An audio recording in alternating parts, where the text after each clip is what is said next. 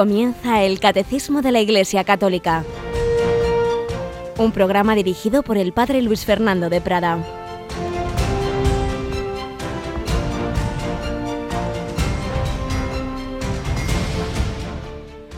Alabados sean Jesús, María y José. Muy buenos días, querida familia de Radio María, comenzando esta jornada este martes 19 de enero de 2016 en este octavario de oración por la unidad de los cristianos en estos compases todavía de este primer mes del año, pero que ya andamos por el 19, la vida se nos va volando, hay que aprovecharla, ¿no? Como dice el mundo, en un sentido de perder realmente el tiempo en, en lo que no sirve para nada, sino en hacer el bien, en hacer todo el bien posible, en agradar a Dios, amarle, amar a nuestro prójimo, dejar el mundo mejor de como lo encontramos, sembrar alegría, unidad y caridad.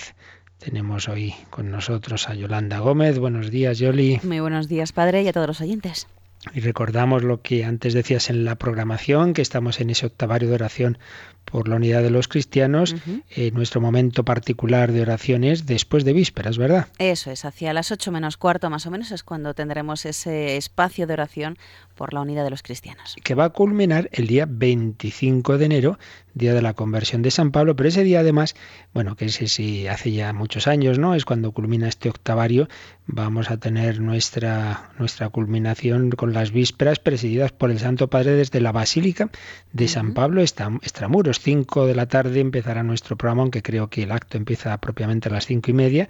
Así que ahí terminaría, terminará este octavario pues en unión con ese, esa celebración ecuménica que desde hace ya muchos años los papas celebran al ser el día de la conversión de San Pablo en esa basílica, no en San Pedro, sino en San Pablo Extramuros. Pero ese día es especial también para Radio María de España. Bueno, el, el, 25 vamos a celebrarlo, aunque el 24 es eh, propiamente el cumpleaños de Radio María. Ya 17 añitos vamos a cumplir. 17 añitos, un 24 de enero de 1999 comenzaban las emisiones de Radio María. Lo primero que se transmitió, Yolanda. Pues fue el Rosario. Fue un rosario, ¿verdad? es que estaba, lo tenía casi seguro, digo, a ver si seguro que Yolanda, que está antigua en la casa, se lo sabe. Pues qué mejor manera de empezar Radio María que con el rezo del Santo Rosario. 24 de enero de 1999. Por eso los 24 de cada mes celebramos esa, ese recuerdo y esa Santa Misa que ofrecemos por los bienhechores, por los voluntarios, por todos los que han hecho posible esta radio. Este año, como cae en domingo el 24 y queremos darle más relevancia, pues lo vamos a celebrar el lunes, el lunes 25, primero con la Santa Misa a las 10 de la mañana desde nuestra capillita que ofreceremos, como digo, por todos los bienhechores de estos años, pero luego tendremos un programa especial hasta las 12 y luego de 3 a 4 con Mónica, también pues de en comunicación con nuestros oyentes. 25 de enero celebramos el 17 cumpleaños, por eso iréis oyendo estos días ya algunas cuñas que nos hablan de ese cumpleaños de la Virgen. Y también, por si luego se me ha olvidado, recuerdo que este programa del catecismo tiene un complemento los sábados, los sábados de 8 a 9 de la mañana en torno al catecismo, donde otros programas o que hemos emitido en otros momentos o conferencias completan lo que aquí estamos explicando. Y como precisamente hemos comenzado a explicar la Mariología, por eso no os perdáis y ya el sábado pasado tuvimos y los próximos también vamos emitiendo esas lecciones de Mariología que grabó el ya fallecido teólogo jesuita padre Cándido Pozo.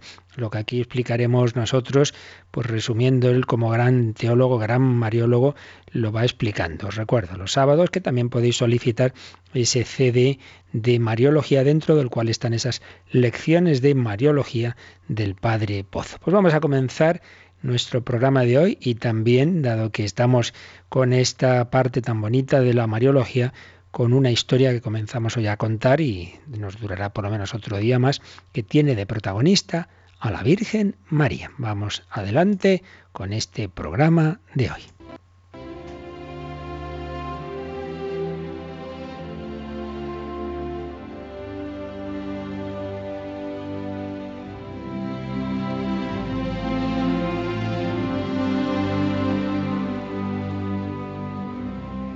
Pedid y se os dará, nos ha dicho el Señor. Y muchas veces nos falta fe. Si tuvierais fe como un granito de mostaza, esa montaña se podría ir al mar. Y la verdad es que tenemos poca fe y muchas veces no acabamos de creernos las grandes acciones de Dios. Cuando oímos grandes milagros del pasado nos parece, bueno, bueno, a saber, a saber si eso sería un poquito de cuento. Pues no, no, hay grandes milagros también hoy día, también ante nuestros ojos y muchas veces con todos los certificados que la ciencia puede pedir, como ocurre en Lourdes, como ocurre en los procesos de canonización. Y la historia recoge algunos de esos milagros, como el del cojo de Calandria en Zaragoza, pues con todo tipo de detalles. Pero hay uno de que conocemos, yo al menos no tenía idea, y leyendo este uno de los libros de recolección de artículos que escribía el también fallecido padre José Julio Martínez, hay mucha gente buena que iba publicando a lo largo de años en diversas revistas, luego se fueron recopilando, pues me he encontrado un artículo que se titulaba Así estuvo la Virgen en Chauchina. Chauchina, que es una localidad, un bonito pueblo de la provincia de Granada. Y seguro que los habitantes de este pueblo que me oigan, poder, todos conocerán lo que hoy vamos a empezar a contar, pero otros muchos, la mayoría me sospecho que no. 9 de abril de 1906, Chauchina. El párroco don Francisco Castro se creyó obligado a intervenir ante la enorme conmoción que se había extendido por todos sus feligreses y levantó un acta que destinó al arzobispado de Granada y cuyas primeras líneas decían así, acontecimiento que parece milagroso, ocurrido en este pueblo de Chauchina el lunes santo a las nueve de la mañana, día 9 de abril de 1906. Un acontecimiento que tuvo pues los siguientes puntos clave. Ahí vivía una anciana con una enfermedad que no podían curar los médicos. Eh, una hermosa señora se le aparece, le dice ven conmigo, yo te curaré. La enferma se va con ella y finalmente esa mujer vuelve al pueblo totalmente curada. Pues vamos a empezar a contar cómo ocurrió, qué ocurrió. Esa mujer, bueno, hemos dicho anciana villana, llamamos anciana a una persona que tenía entonces 67 años, pero en cualquier caso, una mujer mayor, viuda, que vive con su hijo Francisco, su nuera y sus nietos. Muy laboriosa, muy caritativa, todos la quieren mucho, pero se la habían abierto hacía ya tres años unas llagas cancerosas en la pierna izquierda que despedían un olor nauseabundo. Le hinchan el pie hasta no poder calzarlo, sino solo con una alpargata grande. Le causan un dolor intenso. Para poder caminar necesita algún apoyo, como el respaldo de una silla que va empujando delante de sus pasos. El médico del pueblo le ha dicho que él ya no tiene remedio eh, para esas úlceras, deja de visitarla, la llevan al hospital de Granada y está siete meses, pero tampoco consiguen curarla. Los doctores la mandan que vuelva al pueblo. Los viajeros de la diligencia, que el gran coche de caballos, se sienten molestados por, por el mal olor que despide el pus de la pierna de Rosario. Y eso le pasa con más personas que les cuesta ir a visitar a Rosario por ese olor. Y además ella vive, está alquilada en una vivienda y el dueño de la misma, que vive en la parte superior, que ni cree en Dios, y como él dice, ni en vírgenes ni en santos, le lanza un ultimátum a la anciana enferma. Si mañana, cuando yo vuelva del campo, usted no se ha marchado de aquí con esos olores insoportables, yo la tiraré por la ventana. Le dice que la va a echar. La mañana siguiente, Rosario, apoyada en el respaldo de su vieja silla, sale de casa para sentarse y estar sola junto a un espino cercano. Se siente oprimida por la amenaza de verse echada a la calle y por la persuasión de que sus llagas, dolores y mal olor serán para toda la vida. Es el 9 de abril de 1906, primer día de una Semana Santa que para Rosario Granados Martín parece destinada a concluir en un Viernes Santo interminable. Pero en realidad, este lunes santo preludia unos días que serán Pascua Florida para Rosario, para su pueblo natal, Chauchina, para su diócesis, Granada, para toda la Iglesia.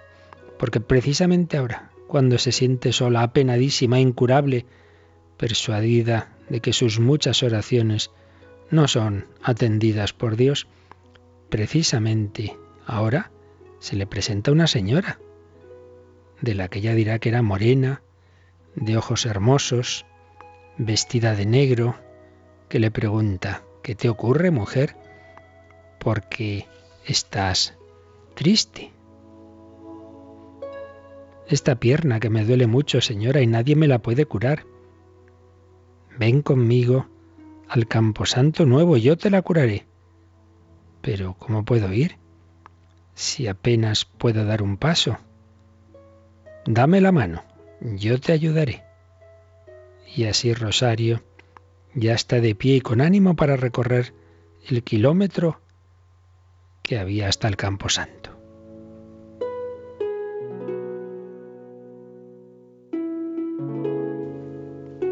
En esa caminata, y para que el acontecimiento quede mejor testificado, la providencia dispone que ocurran encuentros, conversaciones, entradas en casas de parientes o amigos, que admirados de cómo la enferma desahuciada camina sin apoyo alguno, quieren entretenerla, le dan desayuno, se ofrecen a acompañarla.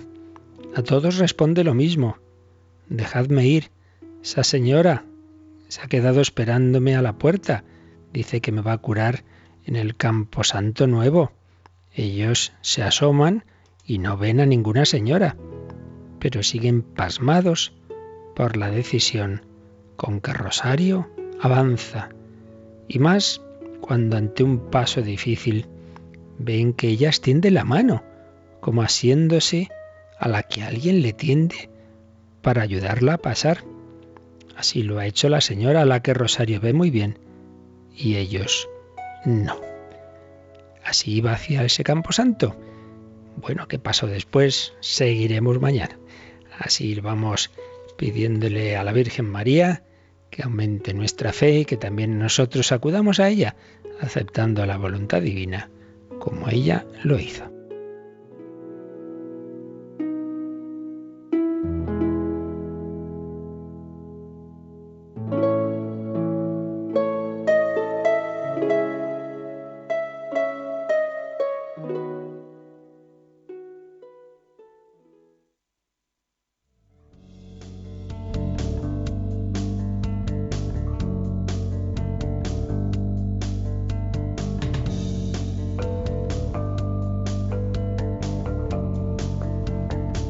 Bueno, Yolanda, tendréis que estar mañana atentos para ver cómo sigue la historia. Esto nos deja ahí con ganas ¿eh? de saber más. para que nadie falte mañana. está bien, está bien. Bueno, pues vamos adelante con esa verdadera señora nuestra, que es la Virgen María. Recuerdo que estamos en ese apartado del credo que hablando de Jesucristo dice que fue concebido por obra y gracia del Espíritu Santo y nació de Santa María Virgen y ello da pie al catecismo para extenderse en hablar de la Virgen María. Ya comentamos que son varios los lugares del catecismo y este es el principal en que se nos da esa doctrina católica sobre la Madre de Jesús. Claro, naturalmente María aparece en el credo, en la fe, en la vida de la Iglesia, en la espiritualidad, en relación a Cristo, claro.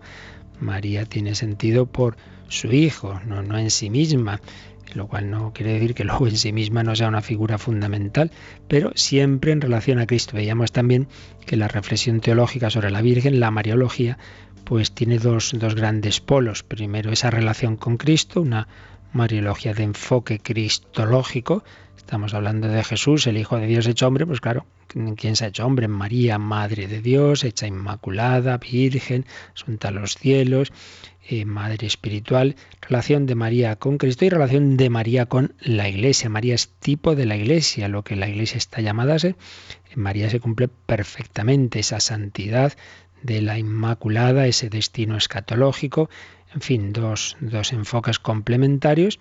María en relación a Jesucristo, esa Mariología cristológica y María en relación a la Iglesia, la Mariología eclesiológica. Pues en distintos lugares del catecismo va a ir desarrollando este texto magisterial lo que sabemos, creemos y estamos llamados a vivir sobre la Virgen. Y este, como digo, es la parte es el lugar del catecismo en que más números se dedican a la Mariología, a partir del número 487.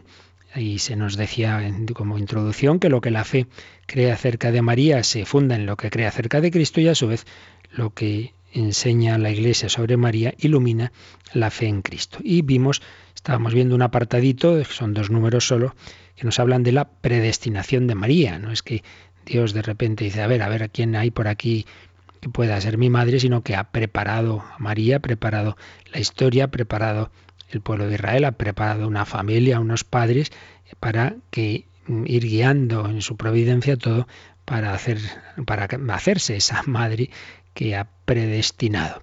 Y veíamos ese número 488 y el 489, donde se nos dice que la misión de María fue prefigurada por otras, por diversas mujeres que aparecen en el Antiguo Testamento. Ya leímos este número, pero lo quizá un poquito deprisa, así que como empalme con el día anterior Yolanda, vamos a repetir este número 489 que nos habla de esas santas mujeres que aparecen en el Antiguo Testamento y que son un, un anticipo pequeño, por supuesto pálido comparado con aquella a la que prefiguraban, pero verdadero de la Virgen.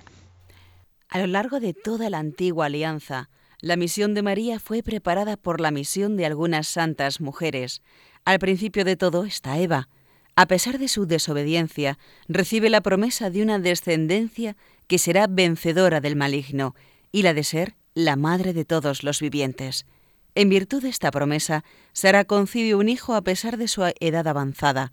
Contra toda expectativa humana, Dios escoge lo que era tenido por impotente y débil para mostrar la fidelidad a su promesa. Ana, la madre de Samuel, Débora, Ruth, Judith y Esther, y muchas otras mujeres. María sobresale entre los humildes y los pobres del Señor que esperan de Él con confianza la salvación y la acogen. Finalmente, con ella, la excelsa hija de Sión, después de la larga espera de la promesa, se cumple el plazo y se inaugura el nuevo plan de salvación. Este número, un poquito largo como veis, pero sintetiza eh, algunas de las mujeres que en el Antiguo Testamento iban ya preparando esa figura de María. Entonces vamos aquí a aprovechar a hacer, antes de seguir adelante, una visión de conjunto de los textos bíblicos sobre la Virgen. Es como hicimos también cuando empezábamos a leer en el catecismo la cristología, los títulos de Cristo, Jesús, Señor, Cristo, Hijo de Dios. Vimos ahí también cómo aparece Jesús prefigurado en el Antiguo Testamento y luego pues cómo aparece en los evangelios, en las cartas, etcétera. Pues también aquí antes de seguir vamos a hacer hoy una visión de conjunto de los textos bíblicos sobre la Virgen y luego veremos ya con un poquito más de detalle algunos de ellos y otros los iremos viendo cuando aparezcan citados en los números siguientes del, del catecismo. Pero es bueno que nos demos cuenta hoy así en conjunto de en qué lugares aparece la Virgen María. Antes de ello, recordemos algo que, vimos en su momento, en la primera sección del catecismo, la parte, digamos, introductoria, cuando hablábamos de la Sagrada Escritura hay algo ahí muy importante a tener siempre presente. Y es que nosotros creemos en la fe católica que la, escritura, la Biblia, tiene dos autores, el autor humano, que a su vez son muchos, porque son muchos libros, muchos fragmentos de la, escritura, pero en cualquier caso un autor humano, y el autor divino, que es el Espíritu Santo. A, otro, a otro nivel, evidentemente. El autor divino no es que baje un ángel y empiece a escribir, no. Simplemente Dios ilumina al autor humano para que al modo humano, pues cada uno con lo que sabe, pues Lucas con su sabiduría y, y, Juan pues con un griego de menos nivel literario, pero unos y otros, inspirados por el Espíritu Santo, pues van a transmitir las verdades que Dios quiere que nos transmitan, cada uno, repito, a su modo humano. Dios nos ilumina, pero respetando nuestra naturaleza, nuestra forma de ser. Y entonces hay un autor humano que permite estudiar los libros desde una perspectiva eh, pues literaria, histórica, etcétera, histórico-crítico que se dice, pues cuál era el contexto, eh, qué partes tiene cada libro, en fin, cómo se puede coger otro libro de literatura humana, pero luego, claro, y si creemos que el último autor y el principal, en definitiva, es, es, el Espíritu Santo, y por eso cuando leemos las lecturas decimos palabra de Dios, no son meras palabras eso, no, no, es que Dios es el autor principal.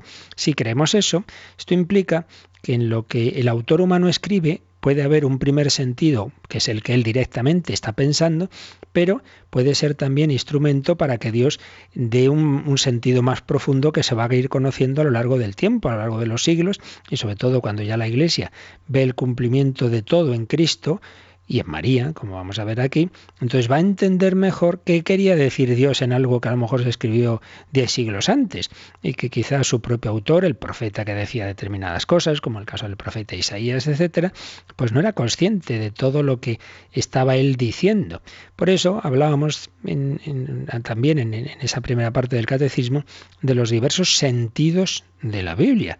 Hay un sentido literal directo, el, primer sentido que el autor humano quiere decir, pero puede haber, muchas veces así se descubre, un sentido literal más pleno, plenior en latín se solía decir, es decir, eh, por ejemplo, el primer texto que veremos, la mujer del Génesis, hombre, en primer sentido es, es Eva, está claro, pero también parece claro que lo que ahí se dice de que la mujer aplastará en la cabeza a la serpiente, pues no parece que sea Eva, porque más bien haya vencido Satanás parece que está hablando de otra mujer y entonces luego vamos a entender que Dios estaba dando un sentido más pleno a esa expresión de la mujer, hablando de la mujer con mayúsculas que iba a ser María. Sentido pleno. Sentido pleno que puede ser tipológico, cuando más que palabras son instituciones, eh, por ejemplo el templo, el arca de la alianza. Entonces ahí mm, una determinada institución un algo del, que aparece en el Antiguo Testamento, como puede ser un edificio, como el templo, ¿no? Puede ser signo de, de algo o alguien que luego también entenderemos. Por ejemplo, el templo, pues es Cristo. Destruid este templo y en tres días lo reedificaré. Digo esto para que tengamos ahora presente que en textos que vamos a ver del Antiguo Testamento, pues en un primer sentido quizá no, no veamos que ahí esté refiriéndose a María, pero en un sentido pleno, en un sentido tipológico, sí puede haber por parte de Dios una indicación sobre la Virgen María. Bueno, pues vamos a ver entonces primero y como digo, una visión rápida de, de conjunto, los textos que hablan de María, unos más bien pocos en el Antiguo Testamento y bastantes dentro de que obviamente esa frase tan significativa del fundador del movimiento Sextant, del padre Kentenich, que decía María no es el centro, pero está en el centro. Claro, el centro del cristianismo es Cristo, por supuesto, pero María está en el centro. No podemos hablar de Cristo sin hablar de María. Y el Señor en su providencia, pues hizo por un lado que aparezca discretamente María, San Luis María Griñón de Montfort, que tanto quería la Virgen, dirá, bueno, es que claro, si hubiera al principio del cristianismo Dios ha presentado mucho a María, muchos textos y tal, casi la gente la hubiera acogido como una diosa y no, no, lo que hacía falta es que que esa primera generación cristiana pues se centrara pues en quien tiene que centrarse, que es en nuestro Señor Jesucristo. Y una vez que está claro que solo Cristo es el Hijo de Dios hecho hombre, la centralidad de Cristo en el cristianismo, entonces también el Señor fue mostrando a María que aparece en textos muy importantes, como vamos a ver, pero siempre, claro, ahí como en un segundo lugar, como escondida, como en esas bodas de Caná, en que parece que, que a lo mejor nadie se enteró de, de que el milagro que había hecho Jesús se lo debían a la Virgen María, pero fue decisiva. Bueno, pues vamos a ver esos textos. Antiguo Testamento. El Antiguo Testamento se distinguen lo que se puede decir textos por un sentido acomodaticio y textos en que sí que mm, se, se, habla en que está en ellos presente María. ¿Qué queremos decir con lo de sentido acomodaticio? Bueno, pues textos que, que no tenemos motivo para pensar que hablaban directamente de, la Virgen María, ni, ni siquiera en un sentido literal pleno, ulterior, pero que luego, a posteriori, pues la Iglesia ha dicho, bueno, pues esas mujeres, lo que acabamos de leer en este número 489 del Catecismo, esas mujeres o ese texto que hablaba no de la Virgen, pero nos viene bien para digamos, ver en, ese texto anticipado pues determinada cualidad de María. Es como si dijéramos, hay un, héroe, pues yo qué sé, de un héroe bélico del, del, siglo XX. Entonces expresamos, contamos cómo actuó ese héroe, pues con un texto del cantar del Miocid. Obviamente el que escribió el cantar del Miocid hablaba del Cid campeador, no de ese señor del siglo XX. Pero nosotros, bueno, contamos o nos, nos parece indicado determinado texto de, ese, de esa obra literaria de muchos siglos antes para hablar de alguien de ahora. Bueno, pues eso lo hace la Iglesia con textos del Antiguo Testamento que nos expresan cualidades de María, pero no porque digamos que el, que el, autor divino y mucho menos el humano estaban pensando en la Virgen cuando lo escribieron. ¿Qué textos de tipo acomodaticio hay? Pues por ejemplo Judith, lo ha mencionado aquí el catecismo, esa mujer eh, valiente que es decisiva en, determinados acontecimientos eh, del pueblo de Israel. Entonces, ¿qué le dicen a, a Judith cuando ella fue, como digo, decisiva a los beneficios que Dios había derramado gracias a ella. Le dicen esta frase, tú eres la gloria de Jerusalén, tú el supremo orgullo de Israel, tú el preclaro honor de nuestra raza. Entonces, este texto se refiere solo a Judith. No tenemos motivos, a lo mejor sí, pero no tenemos motivos para pensar que el Espíritu Santo ahí se estuviera, estuviera pensando en otra, en otra mujer, en María. Pero el caso es que la Iglesia usa esa frase en, textos litúrgicos sobre la Virgen, se la aplica a María, porque desde luego si Israel podía decirle a Judith, tú eres la gloria de Jerusalén, tú el supremo orgullo de Israel, el nuevo Israel, la Iglesia, se lo dice a María, le dice a la Virgen María que ella es nuestro orgullo, que ella es nuestra gran, la gran figura clave de la que Dios ha servido para nuestra salvación. Luego tenemos pasajes sapienciales en el capítulo 8 del libro de los Proverbios o en el 24 del libro del Eclesiástico. Proverbios 8, 22. Yahvé me formó primicias de sobrar desde muy antiguo y desde antes mismo que cosa alguna hiciera. Muy de antiguo fui yo formada, desde el principio y desde los orígenes de la tierra. O Eclesiástico 24.9, antes del mundo al comienzo me creó y por todos los siglos no cesaré. Se está hablando aquí de la sabiduría. Dios tiene sabiduría, Dios ha estado acompañado de su sabiduría desde el principio. Realmente la sabiduría de Dios es su verbo, es su hijo, es su logos, es su palabra. Pero mm, la Iglesia pues también aplica estas palabras a la Virgen María, sugiriendo que en el plan de salvación, eh, desde toda la eternidad, pues estaba contenida también la Virgen María. O fijaos este texto de Proverbios 8, 27 a 30, en que se describe la sabiduría divina como activa y benéfica. Cuando daba estabilidad a los cielos, allí estaba yo. Cuando el horizonte sobre el abismo limitaba, cuando sujetaba las nubes en lo alto, cuando daba energía a las fuentes del abismo, etc., allí estaba yo a su lado. Es una descripción de la acción creadora de Dios, la sabiduría estaba al lado de Dios en la creación como sugiriendo planes que luego la omnipotencia divina podía realizar. Bueno, el texto habla de esa sabiduría divina, no de la Virgen, pero al acomodárselo a María, al aplicarlo a María, la Iglesia expresa su idea de, de María en cuanto que ésta ha tenido una cooperación activa en la nueva creación, en la salvación. Pues algo así en Proverbios 8:32 hay una invitación de la sabiduría divina para que los hombres la sigan y la promesa de bienes eh, que, que, el hombre alcanzará si se pone en contacto con la sabiduría. Bueno, pues también la Iglesia está convencida de los bienes que el hombre obtiene poniéndose en contacto con María. En fin, diversos textos que no tienen un sentido directo mariológico, pero que bueno, la Iglesia ve en ella de alguna manera un reflejo, una preparación de lo que sería María. Está el cantar de los cantares, ese cántico precioso, poético, que toma el, matrimonio como un símbolo de las relaciones entre Yahvé y su pueblo. Entonces hay quien dice, bueno, la esposa es María, pero ojo, porque aparece ahí que la esposa ha tenido alguna, alguna infidelidad, ha tenido algún momento malo. Entonces, claro, no, no nos vale, no podemos aplicar a María, porque en María sabemos que no hay ninguna infidelidad, que no hay ningún pecado. El Salmo 45 o 44, según la numeración de la Vulgata, es las bodas del rey, escucha hija, mira. Pues también muchas veces se ha dicho, ah, pues esa, esa esposa que, que se, la que se desposa con el rey es imagen de María. Pero también aparece algún elemento no del todo positivo en, esa esposa, entonces tampoco sería texto claramente mariológico. Pero en fin, esto es un primer bloque de textos, digamos, que de alguna manera inspiran, sugieren un, un, anticipo, algo que podemos aplicar a María, pero no tenemos motivos para pensar que realmente en ellos directamente se está hablando de María. ¿En cuáles sí? ¿Qué textos sí sabemos que son mariológicos, incluso porque el magisterio de la Iglesia así lo ha señalado.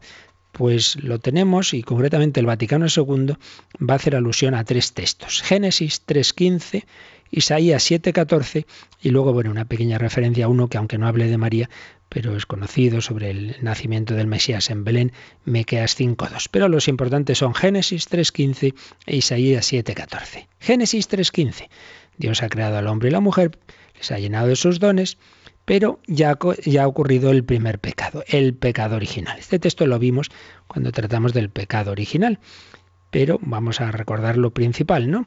Pues eh, cuando ya Dios está indicando las consecuencias de ese pecado a Adán, a Eva y a la serpiente, entonces Yahvé le dijo a la serpiente, por haber hecho esto, maldita seas entre todas las bestias y entre todos los animales del campo, sobre tu vientre caminarás y polvo comerás todos los días de tu vida. Y Yolanda, llega el versículo 15, ya que habla de la mujer, pues lo lees tú, el versículo 15, Génesis 3.15.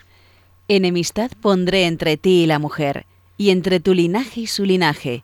Él te pisará la cabeza mientras acechas tú su calcañar. Y es lo que se llama el protoevangelio, el primer anuncio de salvación, esa mujer que acaba de caer y a la que se le han indicado en versículo anterior una serie de, de, castigos y sin embargo, de repente en este versículo 15 se habla de la victoria. Enemistad pondré entre ti, entre la serpiente y la mujer, y entre tu linaje y su linaje. Él, él, el linaje, el descendiente de la mujer, te pisará la cabeza mientras tú acechas su calcañar.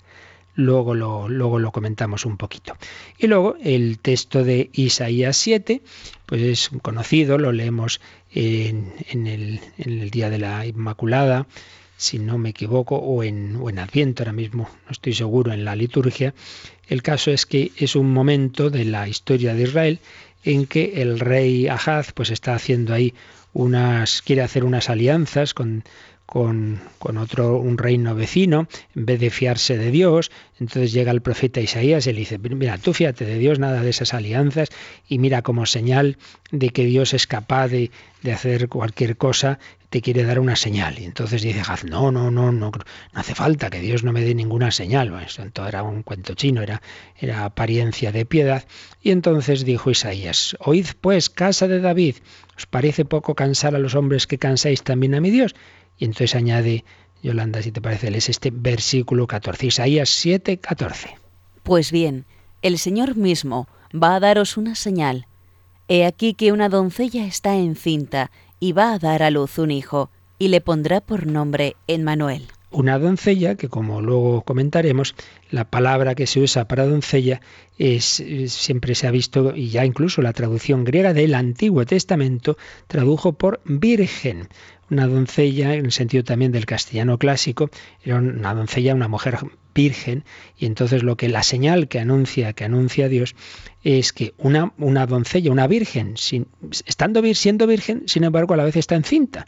Virgen está encinta y va a dar a luz un hijo y le pondrá por nombre Emmanuel. Como luego veremos, este texto lo va a citar el, el evangelista San Mateo. Emmanuel, claro, Dios con nosotros. Las señales que una mujer virgen va a dar a luz a Dios con nosotros.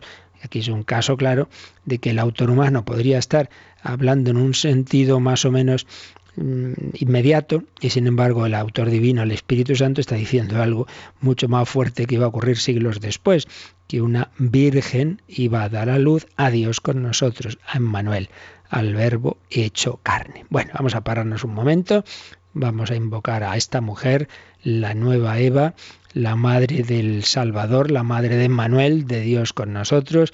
Vamos a invocar a María, a María de Jesús y vamos a pedirle que aumente nuestra fe, nuestra confianza en ella y por medio de ella naturalmente en Jesús.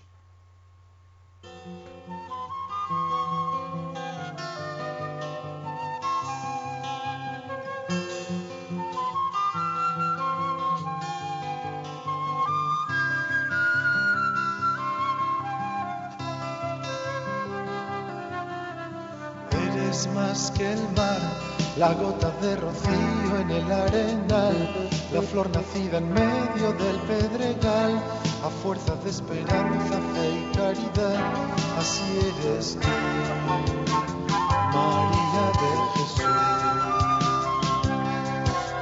Siento una vez más tu mano dirigiendo mi caminar, tus ojos encendiendo mi oscuridad tu corazón de madre latiendo está junto a la cruz, María de Jesús. Llévame hasta Él y esconde mi lucero en su amanecer, aviva mi alma el fuego de su querer y apagaré mi sed. Dame de beber la sangre del cordero que fue a nacer del seno inmaculado de ti, mujer de noche allá en Belén. Solo una vez más dirige mi sendero hasta ese portal y encierra mi camino en su caminar para borrar las huellas de todo mal. Danos tu luz, María de Jesús. Soy como el cristal que deja cada día la luz pasar y enciende claridades por donde va. Soy como luna llena para brillar, así soy yo, la madre del Señor. En la oscuridad acude a mi regazo para llorar, que yo sé de consuelos y de humildad, y enciendo amor y vida de eternidad así soy yo, la madre del Señor. Llévame hasta Él y esconde mi lucero en su amanecer. Aviva mi alma el fuego de su querer y apagaré mi sed. Dame de beber la sangre del cordero que fue a nacer del seno inmaculado de ti, mujer de noche allá en Belén. Solo una vez más dirige mi sendero hasta ese portal y encierra mi camino en su caminar para borrar las huellas de todo mal. Danos tu luz, María de Jesús. Danos tu luz.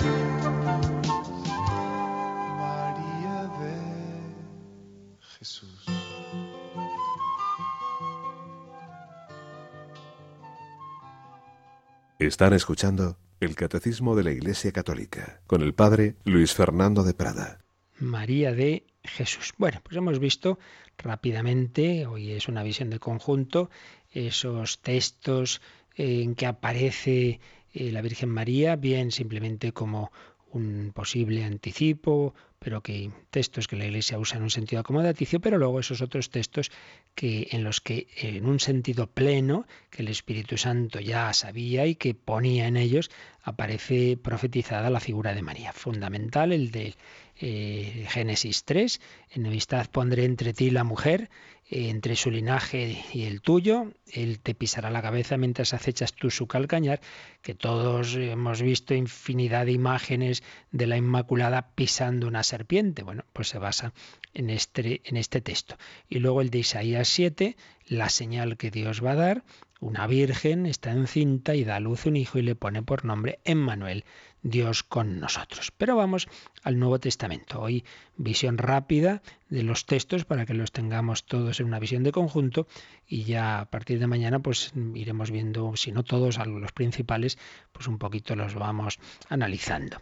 Eh, si cogemos en un sentido cronológico de los primeros textos que van apareciendo del Nuevo Testamento, tendríamos las cartas de San Pablo tendríamos los evangelios sinópticos. San Pablo, pues el único texto en el que explícitamente, bueno, explícita o implícitamente, como queramos interpretar la palabra, nos va a hablar de María, es en su carta a los Gálatas. Está hablando del paso del Antiguo Testamento, estamos bajo la ley, al Nuevo Testamento, en que ya hemos recibido el ser hijos por adopción, hemos llegado a la plenitud de los tiempos. Entonces, en el versículo 3 dice, así nosotros también, cuando éramos menores de edad, estábamos esclavizados bajo los espíritus elementales del mundo. Pero, ¿cómo sigue el versículo 14, Yolanda? El versículo 4, perdón, Yolanda. Cuando se cumplió el tiempo, envió Dios a su Hijo, nacido de mujer, nacido bajo la ley, para rescatar a los que estaban bajo la ley, para que recibiéramos la adopción filial. Cuando se cumplió el tiempo, cuando hemos llegado a la plenitud de los tiempos, envió Dios a su Hijo, ya veremos que el verbo que usa aquí San Pablo es envió, viene a decir envió de junto a sí, al que estaba con él eternamente, el Hijo, el Hijo eterno, pero Dios lo envía a este mundo. ¿Cómo? Nacido de mujer. Por eso decía antes explícitamente, porque está hablando, claro, de la mujer, de la madre de Jesús, pero no menciona su nombre, pero está claro, envió Dios a su Hijo, nacido de mujer, nacido bajo la ley, pero para que recibiéramos la adopción filial texto de San Pablo. Evangelios sinópticos. Pues ahí em, vamos al que parece que fue el primer el primero que se va componiendo, aunque bueno, estas cosas siempre son discutidas, tenemos San Marcos. Entonces, hay unos textos que aparentemente puede parecer que no son, digamos, muy favorables a la Virgen María, eh, y luego cuando se analizan en profundidad es al revés. Este, estos textos en que le están diciendo a Jesús, mira que están ahí tu madre, tus hermanos, como ya también sabéis y recordaremos hermanos en, la lengua semítica, no son los hermanos de carne que Jesús no tenía, sino los parientes, primos, etc. Están ahí tu madre y tus hermanos. Entonces Jesús responde, ¿quién es mi madre y mis hermanos? Y dirigiendo en torno su mirada a los que estaban sentados en corro de él, dice, y entonces eh, Marcos 3, 34 o 35 dice Jesús lo siguiente. Mira, estos son mi madre y mis hermanos, pues el que haga la voluntad de Dios, ese es hermano mío, o hermana, o madre. Digo que puede parecer como que, que, no es a favor de María, pero es al revés, porque está diciendo, lo importante no es que sea mi madre biológicamente, mi familia verdadera es la que hace la voluntad de Dios, claro, es que eso es lo que hizo la Virgen María. Y luego también en Marcos 6 es curioso que cuando Jesús vuelve a Nazaret y tiene esa predicación en que se organiza el lío, empiezan a decir, pero bueno, este que nos viene a enseñar. Es curioso, digo, que tanto Mateo como Lucas y luego otro texto semejante en Juan la gente dice, pero bueno, no es este el hijo de José, no es el hijo del carpintero. Pero en cambio, San Marcos, San Marcos dice, ¿no es este el carpintero el hijo de María? El hijo de María. Por tanto, otra alusión a la Virgen María. Como veis aquí, pues todo lo que hemos dicho hasta ahora son alusiones muy pequeñitas. Pero en cambio, donde sí que tenemos pues los grandes textos del Nuevo Testamento sobre la Virgen son en primer lugar los evangelios de la infancia que están en Mateo y en Lucas y luego dos grandes textos en San Juan. Mateo, pues está la genealogía de Jesús y entonces dentro de esa genealogía y ya lo leeremos con calma, pero bueno, cuando se va eh, haciendo esa genealogía, Eliud engendró a Eleazar, Eleazar a Matán, Matán a Jacob, Jacob engendró a José, el esposo de María, de la que nació Jesús, el que es llamado Cristo. No se dice Jesús nació de, José, no, no, no, no, sino José, el esposo de María, de la que nació Jesús. Claro, porque es madre virginal. Y a continuación, estamos en el capítulo 1 de San Mateo, el versículo 18, dice que eh, desposada su madre María con José, antes que ellos convivieran, llegó a estar encinta por obra del Espíritu Santo. Entonces llega ese momento en que San José el pobre está desconcertado, no sabe qué hacer, y entonces se le aparece un ángel que le dice, José, hijo de David, no temas recibir a María como esposa tuya, pues lo engendrado en ella sobra del Espíritu Santo. Y entonces comenta el evangelista que todo esto sucedió para que se cumpliera lo anunciado por medio del profeta, el texto que hemos leído antes. Y dice el versículo 23. Lo lees si quieres, Yolanda, el 23. Mira, la Virgen concebirá y dará a luz un hijo, y le pondrán por nombre Emmanuel, que traducido significa Dios con nosotros. Aquí San Mateo recoge ese texto que hemos visto antes de Isaías, pero ya con esa traducción, por un lado, en vez de doncella pone virgen, la virgen concebirá, que era el sentido con que se usaba también esa palabra doncella, alma, y luego Manuel lo traduce y dice, significa Dios con nosotros. Luego, en el capítulo 2 tenemos el texto bien conocido de la adoración de los magos. ¿Cómo termina ese texto? Dice que al entrar en la casa vieron al niño con María, su madre. Después huyen a Egipto. Pues ¿qué le dice el ángel a José? Toma al niño y a su madre. Entonces vuelve a aparecer ahí, siempre están unidos Jesús y María. Pero desde luego el gran evangelista de la Virgen es San Lucas, ahí es donde tenemos un montón de textos. Tenemos la anunciación o vocación de María, capítulo 1, 26, la visitación, el nacimiento de Jesús, la circuncisión de Jesús, la purificación de María y la presentación en el templo y donde viene el anuncio de Simeón de que es como una segunda anunciación, una espada traspasará tu alma, la pérdida de Jesús en el templo. Y ahí le dice su madre, hijo, ¿por qué te portaste así con nosotros? Que mira que tu padre y yo andábamos buscándote angustiados, desconsolados. Y ahí también se nos dirá que su madre guardaba todas esas cosas en su corazón.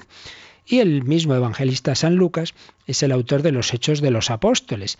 Y entonces nos va a contar Pentecostés. ¿Qué nos dice Yolanda el versículo 1.14 de los Hechos de los Apóstoles? Todos estos con un mismo espíritu se dedicaban asiduamente al rezo, con algunas mujeres y María, la madre de Jesús.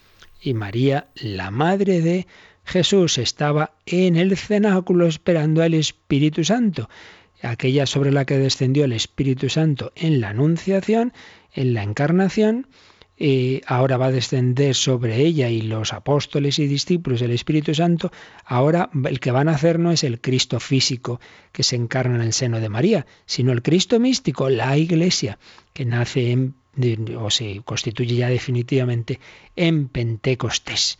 Así pues, mm, Marcos, pequeñas referencias, Mateo y Lucas muchas, sobre todo San Lucas muchas, ya las iremos viendo, esta alusión en los Hechos de los Apóstoles y el último evangelista, San Juan. Bueno, San Juan tiene solo dos textos, pero son dos textos fundamentales, fundamentales. Uno al principio del Evangelio y al principio de la vida pública de Jesús y otro al final y, señalan los autores que los dos, San Juan siempre todo en él tiene mucho sentido muy profundo, muy teológico, están relacionados. En ellos aparece la misma palabra mujer, la mujer, la nueva Eva, la verdadera mujer clave. Entonces, bueno, pues ya sabemos el, primer texto, las bodas de Caná. Eh, había una boda en Caná, estaba la madre de Jesús allí, también Jesús fue invitado y sigue leyendo si quieres a partir del versículo 3. Y como faltó vino, la madre de Jesús le dice, no tienen vino. Pero le dice Jesús, ¿qué tengo que ver yo contigo, mujer? Todavía no ha llegado mi hora. Dice la madre de Jesús a los sirvientes, cualquier cosa que os diga, hacedla. Así pues, em, este primer milagro que hace Jesús, en él es fundamental la madre de Jesús que le dice, no tienen vino, y hay una primera respuesta de Jesús que también puede parecer como, como diríamos hoy día, una bordería, ¿no? ¿Qué tengo yo que ver contigo, mujer? Mujer, claro. Es la mujer clave que va a estar, la nueva Eva, que va a estar ahí en el momento clave de la redención, la hora de Jesús, que aún no había llegado, porque la hora de Jesús iba a ser la cruz. Por eso ese texto está unido al siguiente. Al final de esa vida de Jesús, al pie de la cruz va a estar la mujer va a estar María. Sí, todavía no ha llegado la hora en que tú tienes ese papel tan importante, pero Jesús le hace caso a su madre, y no faltaría más. Y la Virgen ya lo entiende y por eso directamente se dirige a los criados, ale, haced lo que Él os diga. Pero vamos a ese texto del final. Juan 19, es muy conocido, pero léelo, si te parece, Yolanda. Por otra parte, estaban en pie junto a la cruz de Jesús su madre y la hermana de su madre, María de Cleofás y María la Magdalena. Pues bien, Jesús, al ver a la madre y de pie junto a ella al discípulo que prefería, dice a la madre, Mujer, mira, es tu hijo. Luego dice al discípulo, Mira, es tu madre. Y desde aquella hora el discípulo la recibió como cosa suya, como riqueza suya, entre sus cosas, y la llevó a su casa, en fin, diversas traducciones de culminación de esta preciosa escena. Mira, es tu hijo, mira, es tu madre, ahí tienes a tu hijo, ahí tienes a tu madre. Pero el mismo autor del cuarto Evangelio, San Juan, es sin duda el autor del último libro de la escritura, de la Biblia, el Apocalipsis. Y ahí aparece otro capítulo muy conocido, porque también está muy representado, es la escena en que, claro, el Apocalipsis es un libro simbólico, pero los símbolos quieren decir algo. Y bueno, ¿qué nos dice el versículo 1 de este capítulo 12? Un gran portento se dejó ver en el cielo, una mujer vestida con el sol, la luna bajo sus pies y sobre su cabeza una corona de doce estrellas. Una mujer vestida de sol, símbolo de la, la gracia de Dios, la participación de la vida divina, la luna bajo sus pies.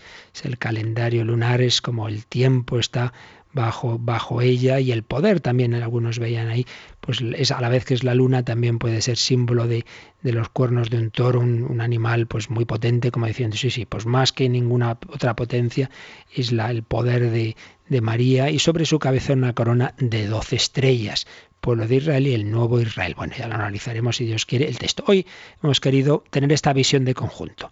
Esos textos del Antiguo Testamento, sobre todo Protoevangelio en Génesis e Isaías 7, la, la Virgen encinta, Madre del Emmanuel, San Pablo, Dios envió a su Hijo nacido de mujer, los evangelios sinópticos y muy particularmente Mateo y Lucas, los evangelios de la infancia, ahí están los textos más importantes, como es la Anunciación, como es el nacimiento de Jesús, eh, y luego, bueno, esa alusión a María en, en, los Hechos de los Apóstoles en Pentecostes, y luego San Juan, las bodas de Cana, inicio del ministerio de Jesús y al pie de la cruz. Ahí tienes a tu madre para terminar con esa escena simbólica de la mujer coronada con doce estrellas. Ya iremos viendo pues mm, estos textos mm, con mayor o menor detención según su, su, relevancia, su importancia en los próximos días. Pero creo que nos ha venido bien el que tengamos hoy esa visión de conjunto de los lugares de la Sagrada Escritura donde aparece de una manera u otra la Virgen María. Pues nos quedamos contemplando a María, cantando a la Santa Madre de Dios, como lo hacía ese famoso concierto, varias veces hemos puesto, Eric Clapton y Luciano Pavarotti, a la Holy Mother, a la Santa Madre de Dios. Y si queréis también alguna pregunta, algún comentario, pues aprovecháis ahora como nos van a recordar. Participa en el programa con tus preguntas y dudas. Llama al 91 153 8550. También puedes hacerlo escribiendo al mail catecismo arroba radiomaria.es. Catecismo arroba radiomaria.es.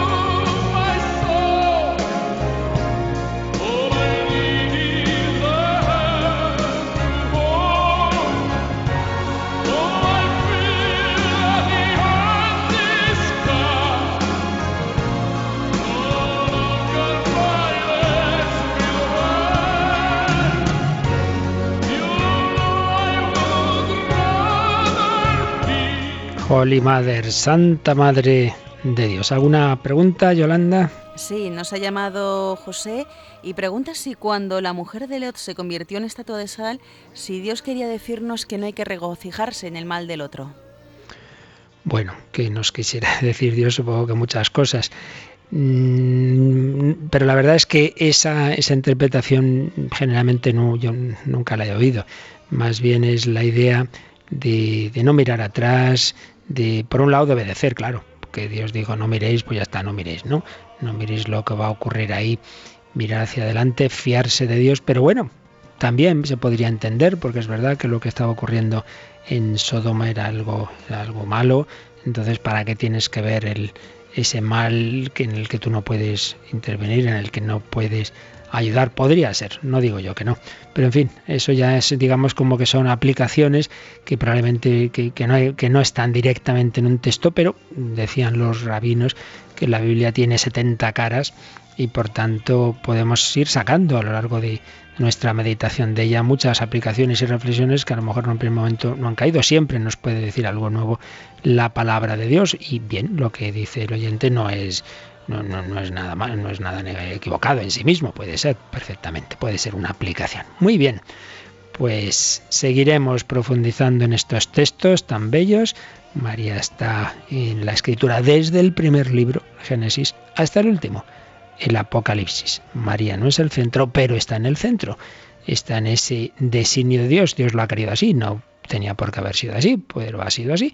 Dios ha querido que la redención, la salvación, que ha hecho su Hijo, el Hijo de Dios hecho hombre, bueno, que ha hecho todo, la Santísima Trinidad, pero a través de la acción de Cristo, pero en esa acción es clave la colaboración de la Virgen María, una colaboración libre, y precisamente en ese otro programa que servidor tiene los martes por la noche, el hombre de Dios, y empezamos una nueva etapa sobre un gran tema, la libertad. Si hemos estado varios meses con un tema fundamental, la felicidad, hoy empezamos el recorrido, un nuevo bloque sobre la libertad qué corrientes de pensamiento piensan que el hombre es libre, las que en cambio lo niegan, las que exaltan una libertad como si fuera absoluta, las que en cambio dicen que estamos determinados. Bueno, todo eso empezamos a hablar esta noche a las 9, 8 en Canarias, el hombre de hoy y Dios. Pues miremos a María, la mujer libre, siendo la que se hizo esclava, la paradoja de Dios.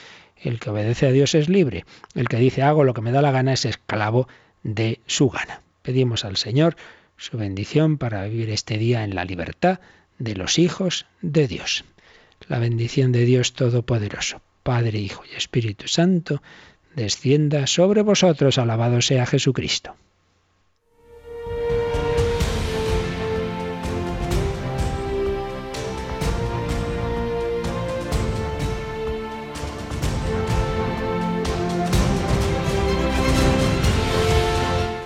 Han escuchado en Radio María el Catecismo de la Iglesia Católica, un programa dirigido por el Padre Luis Fernando de Prada.